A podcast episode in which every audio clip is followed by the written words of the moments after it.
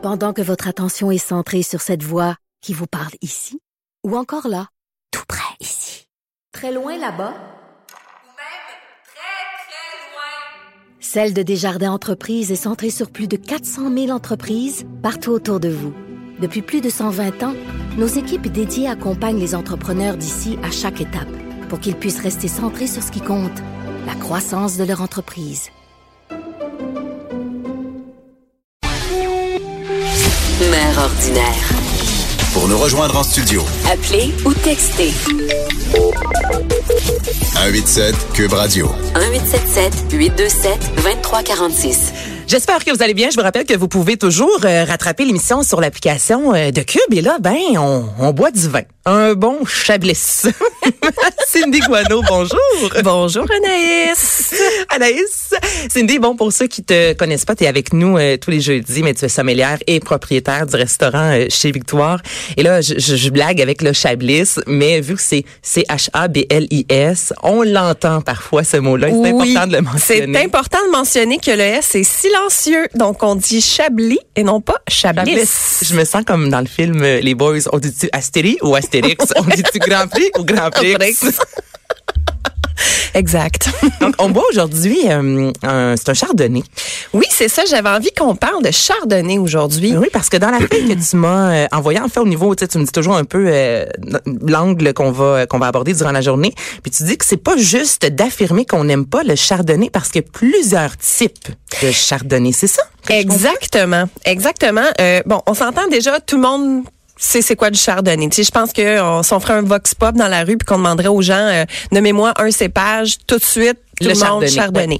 Euh, ça reste que c'est le cépage, le, le- le deuxième cépagement le plus planté au monde. C'est le cinquième euh, tout cépage blanc-rouge confondu euh, planté. Euh, on le retrouve dans plus de 41 pays quand même. Quand là. même, Donc, euh, on y c'est vraiment partout au monde. Euh, sauf que effectivement, c'est pas juste de dire moi j'aime pas le chablis. Puis souvent moi je- à, à mon restaurant avec mes clients, des fois je l'entends. Euh, les clients qui vont me dire euh, ah je veux un bon vin blanc mais je veux pas de chardonnay, je déteste le chardonnay. Puis là je leur dis OK, mais est-ce que vous aimez le chablis? Ah, j'adore le chablis. Mais chablis C'est du chardonnay. Donc en fait, euh, je voulais qu'on en parle pour démystifier ça un peu euh, parce que en fait le chardonnay c'est le cépage le plus versatile au monde. Donc c'est comme un peu le tofu du vin. Tu sais, je veux dire ça goûte pas grand-chose, ça va vraiment goûter euh, en fait ça va prendre les saveurs de premièrement de quelle façon ça va être vinifié. Donc exemple euh, s'il va être vinifié euh, dans des fûts de chêne ou pas, Euh, le terroir d'où est-ce qu'il vient, est-ce qu'il vient d'un pays froid, d'un pays chaud, le type de sol dans lequel qu'il est, les minéraux qu'il va aller rechercher. Donc juste avec le cépage chardonnay, on a vraiment autant des vins vifs et minérales comme c'est le cas avec le chablis qui est quand même Ben un- oui, puis il y en a qui sont très gras. Tu sais, me semble quand Oui. j'ai commencé à boire du vin chardonnay, c'était comme un gage de, de, de, de qualité pour moi. Tu sais, je voyais ça sur la bouteille, je connaissais pas abs- absolument pas le vin, puis je me retrouvais toujours avec des vins très. Tu sais, c'est ça, là, on voit le gras sur le, le bord de la coupe, exemple. Ouais. Fait que dans ma tête, longtemps, le chardonnay était associé à un vin plus gras, puis finalement du chablis, donc du chablis, euh, c'est pas gras en bouche du tout là. Pas du tout, pas du tout. Euh, mais c'est ça, en fait, euh, si on regarde euh, déjà à la base, mettons deux différents styles, euh, le style ancien monde, donc tous les pays d'Europe qui font du vin depuis des milliers d'années, donc évidemment on va penser à la France, l'Espagne, l'Italie, la Suisse, etc. Ou les vins nouveau monde, donc les vins, on va penser à Canada, États-Unis, donc tu sais les chardonnays de la Californie. On s'entend que les États-Unis c'est le troisième pays le plus gros producteur de chardonnay au monde, là.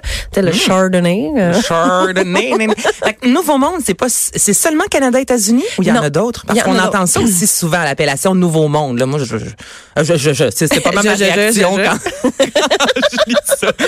Ça m'évoque rien du tout là.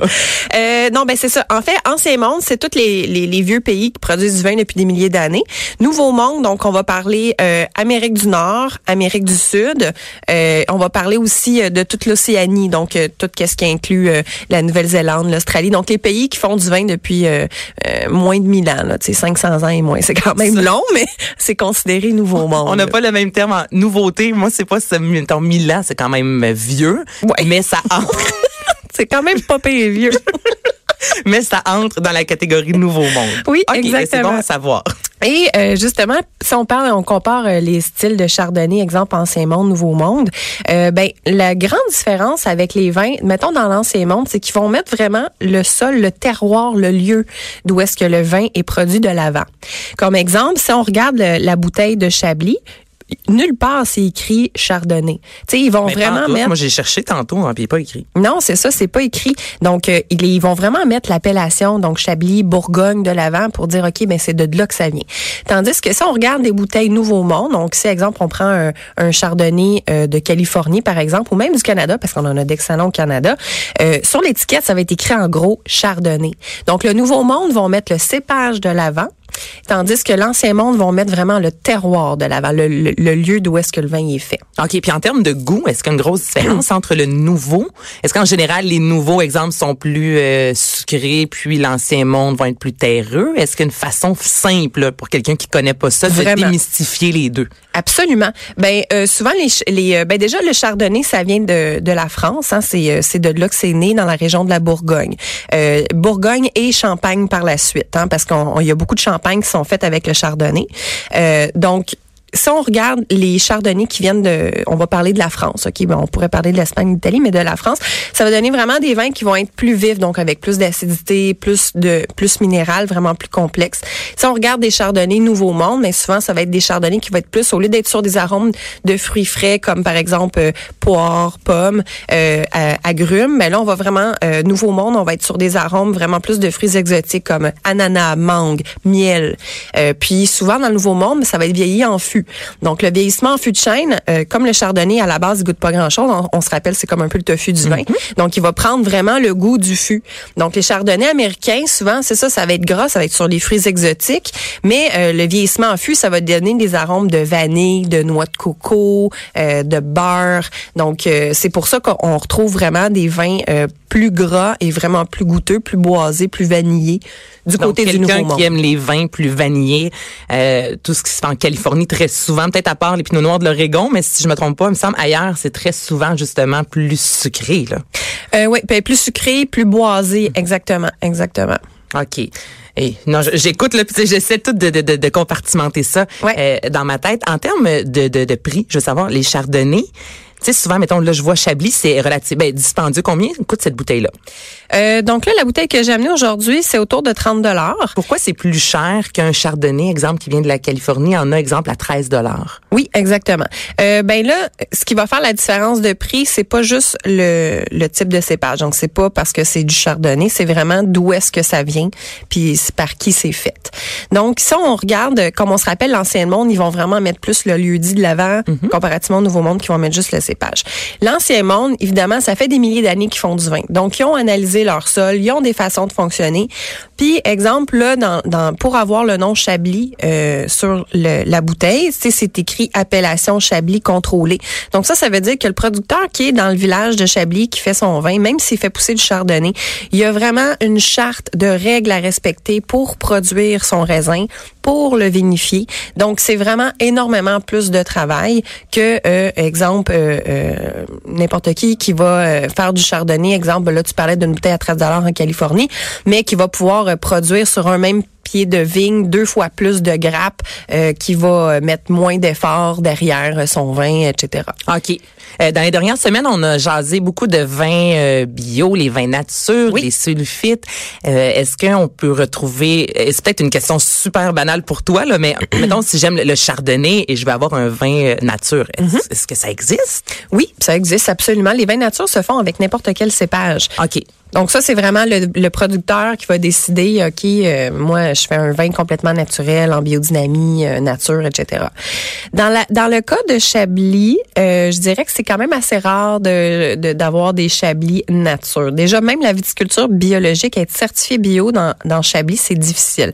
Pourquoi? Parce que euh, les, ter- les terrains, les terres de production des, euh, des, des vignerons, c'est vraiment toutes des petites parcelles de terre, euh, une à côté de l'autre. Donc, exemple, euh, sur un petit village euh, Chablis Grand Cru exemple, euh, ben mettons toi tu vas avoir 15 rangées de vignes, moi je vais en avoir 20, euh, l'autre va en avoir 8. Donc c'est vraiment compartimenté puis tout le monde évidemment sont un à côté de l'autre. Donc c'est difficile d'être bio quand ton voisin la vigne pas. ben c'est ça, si ton Ah. voisin il met plein de produits chimiques dans ses vignes, même si toi tu essaies d'être bio, veux, veux pas ça va te contaminer parce que les, les terres euh, sur une même parcelle de vigne, tu vas avoir huit producteurs différents qui vont avoir leur petit bout de terre, tu sais. OK. Et là, si moi j'ai envie de justement, je me dis, OK, là, en fin de semaine, finalement, je vais goûter à du chardonnay, vraiment voir quel type sais, de chardonnay que j'aime. Je commence où? Je vais à la SAQ et là, je leur dis que j'aime quelque chose de plus vanillé, que j'aime ce qui est minéral. C'est- quoi la base là pour savoir euh, finalement ce qu'on aime vraiment? Ben c'est ça. En fait, euh, comme le chardonnay, c'est le cépage le plus versatile. Tu peux avoir des styles complètement différents.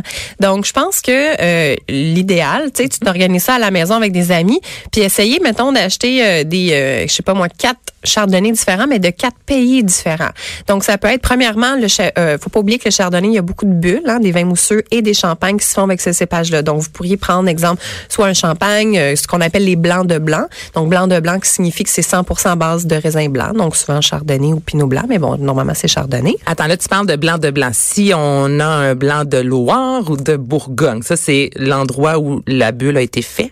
Oui, donc souvent ça, on va dire un crément de Bourgogne ou un Ouais. crément de Loire. Donc ouais, ça, c'est- raison, c'est un crément et non un blanc. C'est ça, OK. c'est ça. Blanc de blanc, ça veut dire que c'est un vin, un, un vin mousseux blanc fait à base de cépage blanc. Un blanc de blanc.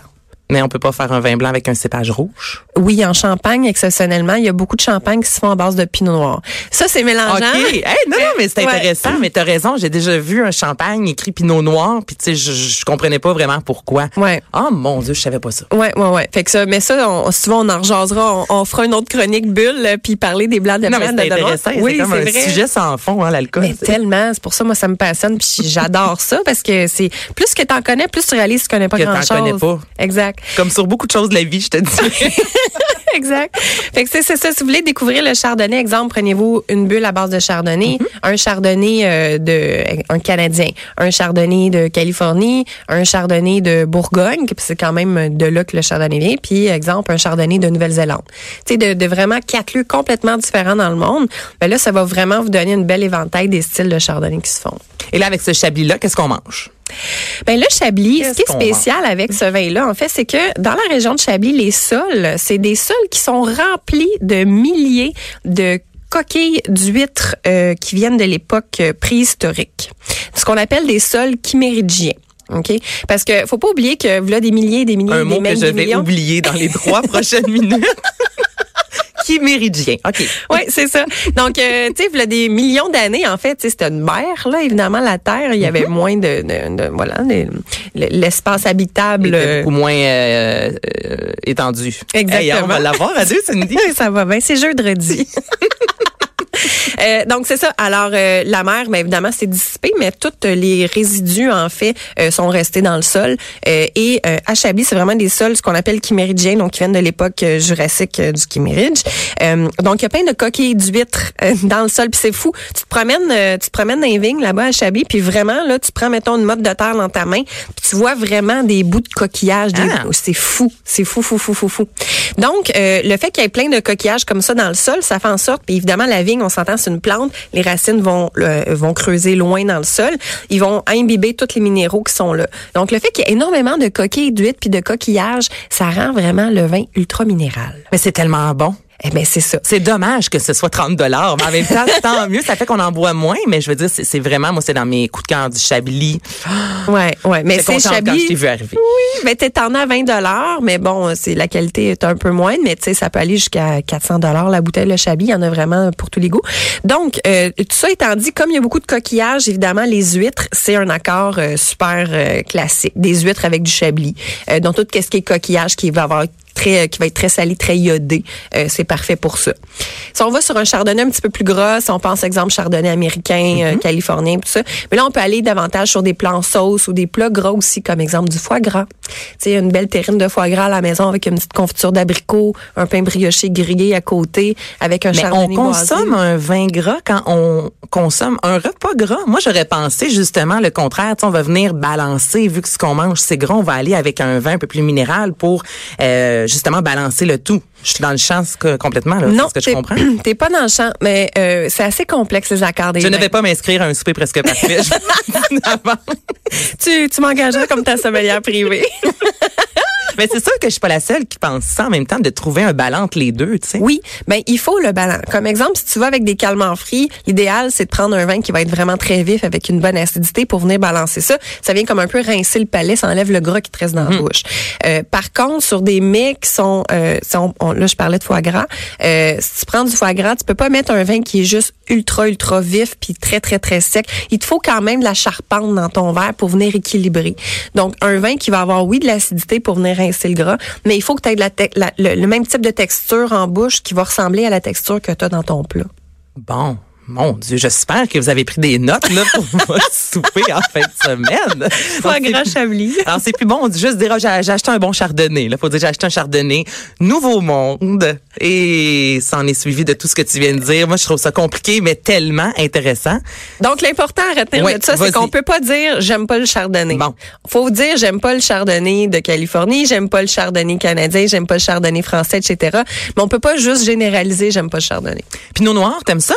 J'adore le pinot noir. Est-ce que tu sais que c'est le meilleur type de vin à consommer euh, si un homme veut avoir une érection intéressante? Écoute, j'ai pas appris ça dans mes cours de sommellerie. Mais je te le dis.